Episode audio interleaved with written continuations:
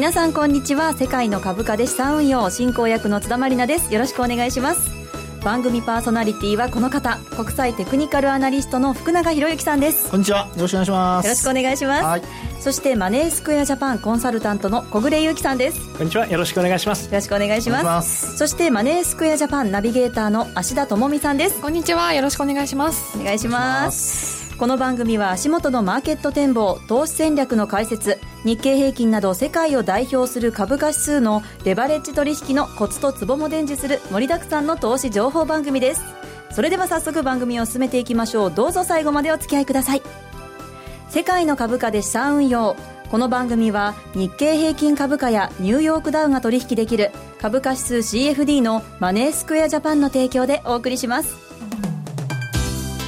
世界の株価で資産運用。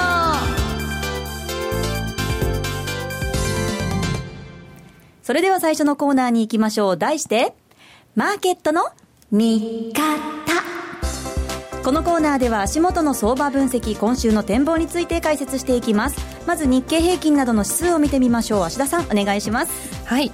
今日の日経平均株価7日ぶりの反落となりました。106円47銭安い1万5669円33銭。日経平均先物日中の終値は160円安い1万5600円。日経225証拠金取引現在レートが1万5526円。ニューヨークダウ証拠金取引現在レートが1万7884ポイントとなっています。はい、日経平均7日ぶりの反落となりましたが、はい、それでは足元の相場や今週のマーケットのポイントについて小暮さんお願いします。はい、えー、まず先週のこの番組でも話した、えー、イギリスの欧州離脱の不安、はい、ちょっとこれが足元落ち着いてきたかなというような形にはなっています、はいえー、日経平均についてはえー、少し先週の安値から戻してきている水準。そしてニューヨークについては、えー、CFD の値ですけれども一時1万8000ポイントを回復しているというような状況で、えー、ほぼ前値戻し付近まで、えー、来ている状況です、はい、そして、えー、ドイツのダックスこちらについてはちょうど半値戻し半分くらい戻ったような水準となっています。そして、えー東国のイギリス FTSE100 の指数に関してはポンド安というような影響を受けて大幅高というような各市場まちまちの動きになっているように感じています、はい。まあ、それぞれの市場まちまちというところですから、うん、まあ、全ての市場が足並み揃っていないというところで楽観はまだ禁物なのかなというような気持ちは持っています。まだこう不安感が後退しているっていうわけではない。はいまあ、そのあたりを日経平均に関しまして、はい、番組のウェブサイトにもチャートを掲載していますけれども、はい、ちょっとこちらのチャート日経225の週足を持ってきていまして、はい、まさにアベノミクスの相場と言えるような2012年11月の16日にあった衆議院の解散。いや忘れもしないこの日、はい、はい、これをまさに安値と取って、はい、えー、直近の日経225の高値、これのちょうど50%半値戻しという水準がまさに今の水準に近いような1万4857 7円50銭とい。うような水準にいます、はい、この水準というのがまさに、え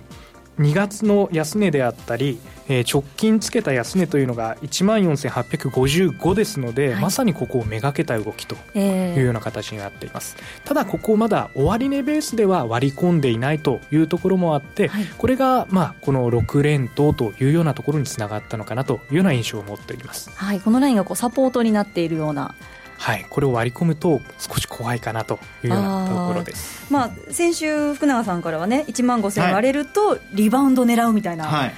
はいはい、あの言葉もありましたけれども、そうですね、はい、まあ、今回は、今週はそれが結果的に、まあ、先週からですけど、ええ、あのリバウンドになるどころか、まあ、戻りが続いたという状況で、ですね、先週の戦略、覚えてます？戻り売り。ずっとそれですけど まあまあ変わってないんですけど、はい、まあ結果的にまあ戻ったところで売っていれば、まあ、今日なんかもまああの反落してますから、えー、まあ、そういう意味では一応あのショートしちゃうと結果的に売りから入ってしまうと踏み上げられちゃうんですけど、はい、あの持ってる人はまあ戻ったところで売るというね、うそういう戦略でいくのがまあ今のところはなんとかあのいい方向にあのなっているのかなってところありますね。はい、はい、あとあの小暮さんに聞きたいんですけれども、はい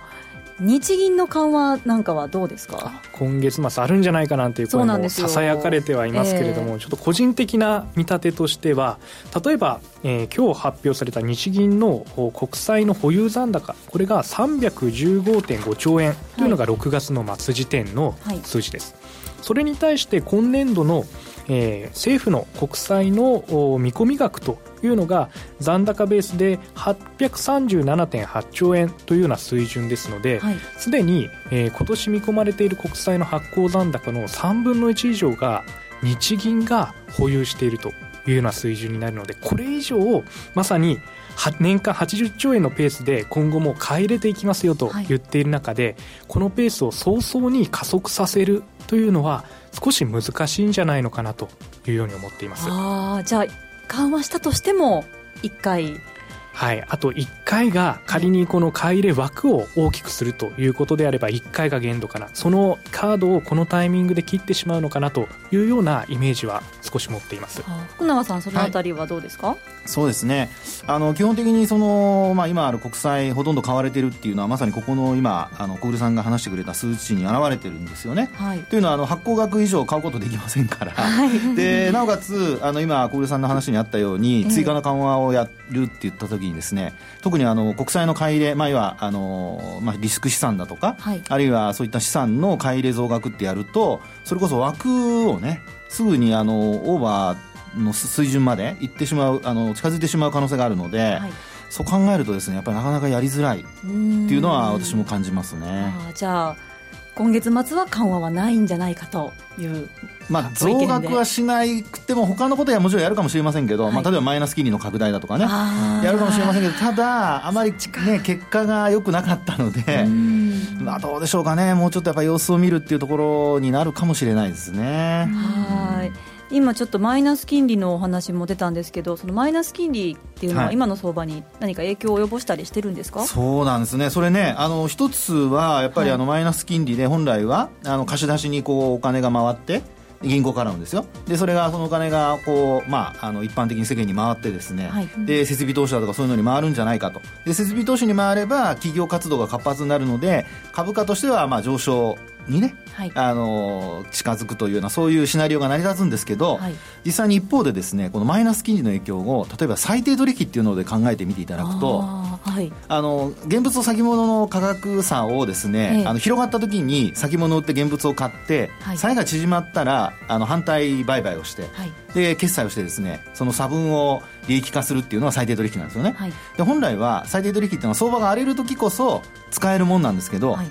今すごく減ってるじゃないですか、うん、そうなんですよね。ね、うん、これを考えた時に、はい、あの今の現物指数と先物の価格差を見ていただいてもこれ逆ザヤになっててですね、で一方であの CFD のこの225証拠金取引の価格っていうのはそれほど逆ザになってないんですよね、はいはいはい、でこれは何かというと、ええマイナス金利の影響だと思います。こちらも。そう。であの先物の場合は、はい、あの理論価格というのがあってそれはですね実質的にあの、まあ、要は金利分が上乗せされるんですねコストとして、はい、それがですね今マイナス金利短期金利を使うんですけど大体今マイナスの0.06とか7%ぐらいなんですよ。なのでですね、はい、その分が結果的にコストから差し引かれることになって、逆剤になるとですからなかなか最低が積み上がらないっていうのが、はい、なんとなくこうマーケットにはあのマイナスの要因になってるんじゃないかなっていう気がしますけどね、うそうですね、はい、売買高売買代金のボリュームもかなり少ないですもんね。ねよく見てますねさすが津田さん。いやいやいやいや。勉強させていただいてます さんいつも。そんな僕だけじゃないです小暮さんマーシャさんもねいらっしゃいますけどもね、まあ、でもそういうのをちょっとねあのこれから気をつけて見ておく必要あるかなと思いますけどね。はいわかりました。じゃあそのあたりも踏まえつつ改めて今週の戦略どうしましょうか。そうですね。今週戦略なんですけど、まあ、引き続きやっぱり戻り売りだとは思うんですが戻り売り。戻り売りです、はい、はい、それを一応。来週も聞かれそうですね 来週もね。でも今度突っ込んだ時は今度突っ込んだ時にはちょっとあのおしめ買いっていうのはちょっと控えた方がいいかもしれないです、はい、戻りが鈍いので、はい、はい、そこはちょっとこれまでと違うパターンですかね。はい、はい。わかりました、はい、ありがとうございます。以上マーケットの見方のコーナーでしたそれでは続いてのコーナーに行きましょう。マリナルの世界の株価で資産運用。このコーナーは日経225証拠金取引マスターを目指して基礎から実践までテクニックを学んでいくコーナーなんですけれども、近々私、ついにリアルトレード始めることになりました。パチパチパチパチパチパチパチパチ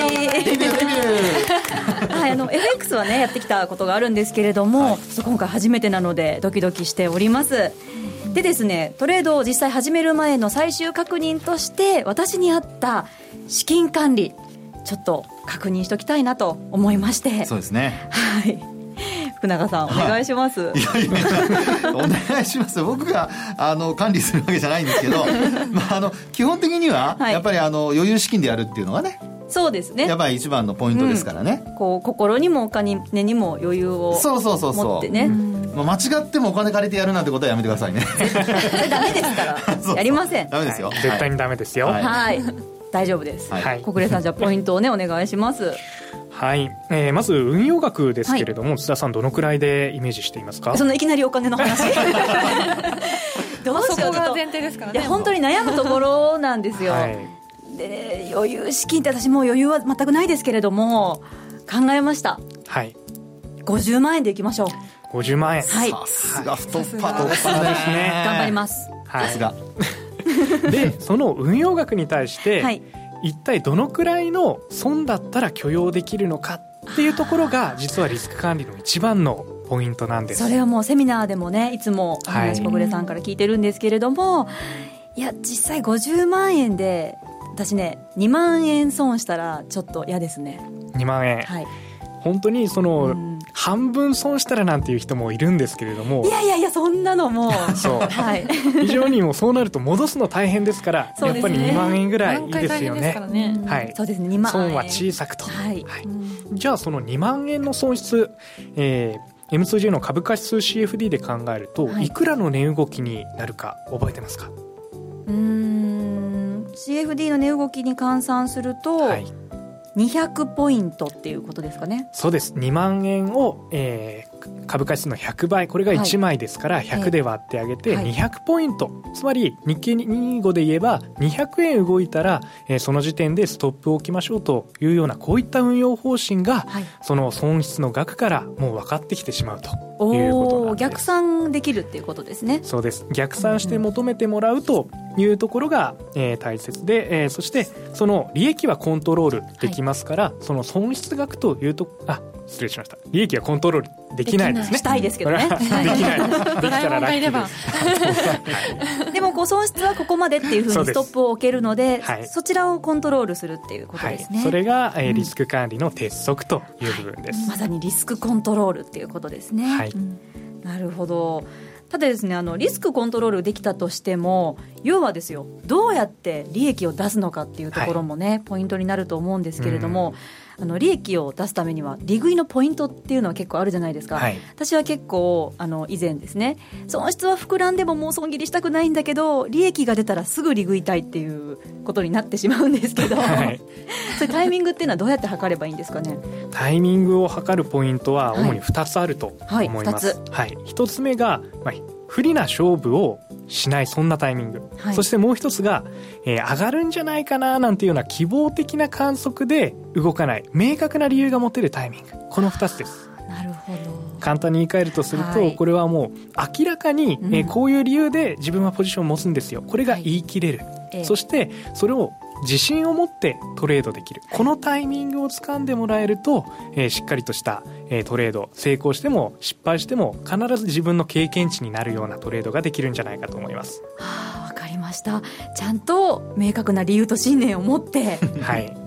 すぐにねこう希望的観測で動いちゃうんですよ私。ありますよね。はい。ついついねかりました。じゃあしっかりと理由と信念を持って、はい、はい、トレードをしていきたいと思います、はい、なんか頼りないですね。本当ね正直ねまだね不安なんです私。そりゃそうですよね。不安感出てますやっぱり。ちょっと出てますね。ちょっとね。いやもうね正直本当に不安ですけど、僕らついてますから。うん。心強い。もうマスターがいますからね。そんな僕にプレッシャー あの、まあ、実際トレードするのはね津田さんですけどね。あのただ応援はします。応援されても困るのね 具体的に。しっかりこう、はい、テクニカルとか使って。そうですよ、うん、そういう面で応援しますから。お、はい、じゃあそんなお話も出たところでですね、はい、このコーナー後半は福永さんによる日経225証拠金取引実践で使えるテクニカル講座をお送りしたいと思います、はい。福永さん、今日のテーマお願いします。はい、今日のテーマちょっと長いんですが、ええ。えー、5日移動平均線の方向と、それからあと日経225の証拠金価格の位置関係というのでちょっと考えてほしいんですね。はい、位置関係。はい。あの、どういうことかというと、はい、あの、位置関係とかというと、すごくなんか、あの、難しい言葉に聞こえるかもしれないんですが、はい、まずあの、方向ね。ええ、5日移動平均線の方向なんですけど、はい、もう単純に上向いてるか下向いてるか、それだけです。はい。はい。これも見たらわかりますよね。これについても福永さん、マネースクエアジャパンのレポートに書かれているんですよね。そうなんですよ。これね、あのー、まあ、今日のレポートにまさにそれを書いていてですね、はい。で、さっきあの、津田さんの話にあった利益確定のポイント、はい。まあ、そこにつながるんですけど、はい。要はあの、方向上向いてるときは短期的なトレンド上向きなので、はい。えー、まあ、価格は上向きですから、まあ、買ってる人は持っててもいいんじゃないのっていうのが、まあ、そのシンプルな考え方ですね。はい、で、あともう一つの位置関係なんですけど、はい、これは5日移動平均線よりも価格が上にあるか下にあるかなんですよ。はいはいはい、で今現状のねあの5日移動平均線の値ちょっとここ見てほしいんですけど、はい、えー、番組ホームページに資料が上がっています。はい。今日のですねそのレポートの中では、ぎりぎりあの5日移動平均線の上か下かぎりぎりのところなんですよね、はい、で今あのリアルタイムで見てらっしゃる方は、はい、もう下回ってるのがお分かりいただけると思います。本当ですね。ねなので、こういうふうになってきたときには、これはもう夕方にかけてこうやって下にこうね、下がってきてるわけですから、はい、あの、夜にかけてもし、あの、下落するようなことがあると、これ、明日のその5日移動平均線の方が下向きに変わっちゃう可能性があるので、はい、もうこういう時にはやっぱり利益を確保すると。もうね、あんまり最初はあの複雑なことを考えずに、はい、こういうふうにあのシンプルにですね、誰が見ても、あの、わかるのと同時に、あとその、えー、ルールを後からこう細かく変えなくて済むように。なるべくシンプルなルールでやるのがポイントだと思います。いろんなことを駆使しすぎずに、シンプルに最初は、船川さんぐらいになったらもうね、私ぐらいだと、最初はこう、一、つとそうつとか、はい、あのなるべくそう、であのルールをねあの、途中で変えるようなことがないように、もう本当にあの一つのあのルール、あるいは二つぐらいのルールでやるあの決めて、えー、取引を行うというのはいいと思います。はい、やっぱり小暮さんもそうですね、はい、ルールを守るっていうのが一番人間難しいんですよね。そうなんですよね。ついついね感情が入ると。竹中さんの本にも書いてありますね。ありがとうございます。はい、はい、しっかりルールを守りながら。そうですよ、はい、シンプルなルールをね、守りながら、はい、あトレードを考えると。もう本当にあのそういうふうにあのそれを癖を癖としてですね判断していくようにすると、あの大きな下落でも例えば、あの、24日の下落の時でもですね、先月の、あの時5日線下向きになって下回ったりしてるところだから、もう売らなきゃっていうふうに考えられるわけなので、そういうふうに、あの、されるといいと思います。わかりました。はえ今日もたくさん勉強しました。私も近々トレード始めますので、皆さんも一緒に頑張っていきましょう。以上、マリナルの世界の株価で資産運用のコーナーでした。M2J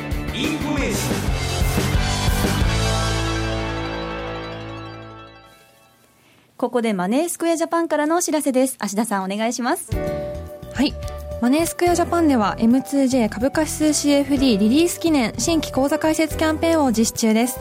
キャンペーンの詳細は世界の株価で資産運用の番組ウェブサイトにある新規講座開設キャンペーンのバナーからチェックしてください。はい。講座を開設された方には何か他にもメリットがあるんですか？はい。操作性抜群の取引ツールや福永さんのウィークリーウィークリーレポートをはじめとした各種マーケットレポート時事通信社のニュースをお読みいただくことが可能です。はい。福永さんそのレポートの見どころを教えてください、はい、あの今あの芦田さんがお話してくれましたようにですね、はい、あのツールがあるんですけど、ええ、そこのあの表、えっと、情報というところですかね。そこにあのレポートが入ってまして私のレポート、はい、でこれはあのおまあ週足って今あのごめんなさい週間のって話ありましたけど、はい、それ以外にあの、えっと、月のですね、はい、えー、そういったものもですねあのレポートして出してますので、はい、レンジなんかも出してますからぜひご参考にしていただければと思います、マンスリーとウィークリーどっちもありますのでね。おそれを読めば、力強いレポートはい、じゃあそれを読めば、その週のそしてまたその月のトレード戦略に役立ちそうですよね、はい、そうですね。あの何がきっかけでこう変わるかとかそういう話をちゃんと入れてありますので、はい、皆さんにあの見てほしいポイント、はい、それは分かると思います、はい。これは口座開設をすると芦田さんそうなんです。ダウンロードできるんですけれども、ええ、本当にお取引に役立つ情報を誰でも簡単にご覧いただけますのでお取引をすぐに始めたいという方はもちろんなんですけど、はい、もう少し勉強したいなという方にもぜひご活躍ご活用いただきたいと思いますそしてその際には先ほどご紹介したお得なキャンペーンをご利用してください。はい。あとまた株価指数 CFD に関するセミナーが開催されるそうですが小暮さんも行かれるんですか？そうです、えーと、7月の16日に京都。で17日に大阪で株価指数 CFD の運用力向上講座というものを開講しています、はい、両日とも間もなく定員となってしまいますのでお申し込みしたいという方はお早めにお願いいたします今後もいろいろとマネースクエアジャパンではセミナーをやっていきますのでそちらも合わせてカレンダーからご確認ください。セミナーの申し込みは番組ウェブサイトにある株価指数 CFD 運用力向上講座のバナーからどうぞ。芦田さん小暮さんありがとうございました。ここでお知らせです。6月27日から東京金融取引所がニューヨークダウ証拠金取引の取り扱いを始めましたマネースクエアジャパンは日経225やニューヨークダウをはじめとした株価指数による資産運用の魅力を伝えるセミナーや実践に役立つ情報を発信し多方面からサポートします。運用初心者から経験者まで幅広い投資家の株価指数での資産運用を応援する M2J 株価指数スペシャルプロモーション。詳しくはマーケットプレス番組ウェブサイトにある M2J 株価指数スペシャルプロモーションのバナーから特設ページをご覧ください。当社の取扱い商品は投資元本以上の損失が生じる恐れがあります。契約締結前交付書面をよくご理解された上でお取引ください。金融商品取引業関東財務局長金賞第2797号株式会社マネースクエアジャパン。以上 M2J インフォのコーナーでした。福永博之のマーケットトピック。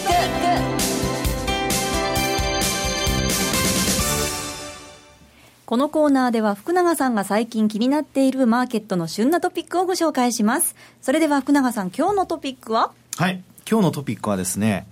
加熱感。加熱感はい。聞いたことあります、はい、加熱感って、どういうことですか？なんかいいまで来ますね。はい、あの、加熱感っていうのはですね、ええ、あの、よく、そうですね、えー、まあなんか、例えばほら、あの、スポーツの試合見てるときに、はい、あの、夢中になってヒートアップしたりすることあるじゃないですか。あるある、わかります。ね、いい試合を見てると、え、まあ興奮してしまって周りが何も見えなくなるとか。そうですね。ね。で、そういうのがマーケットでも実際にこう、起こるんですよ。マーケットの加熱感。そうそう。株式市場とかね、価格の変動の中での加熱感っていうのがあるんですけど、あのまあ、要はその時人によっては、そのと加熱感っていうのを、いや、まだまだだとかっていう人もいれば、あるいは、いや、もうそろそろだっていう人もいますので、そういう意味ではですね、先ほどのあの、えー、津田さんがどこで利益確保しようかなっていうね、時に、あの、加熱感が高いか低いかっていうのはすごく重要なあのまあ、要は売るかどうか、持っといた方がいいのかっていう判断材料になるんですよね。え。なのでですね、そういう意味では、今日は、6連投からの7営業日ぶりの反落じゃないですか。えー、ね。で、こういうのを、あの、どう考えるかなんですよ。はい、まだ上がるって思う人もいれば、はい、実際には、あの、もうそろそろだっていう人もいますし、はい、それをですね、客観的に判断するのが、この加熱感っていう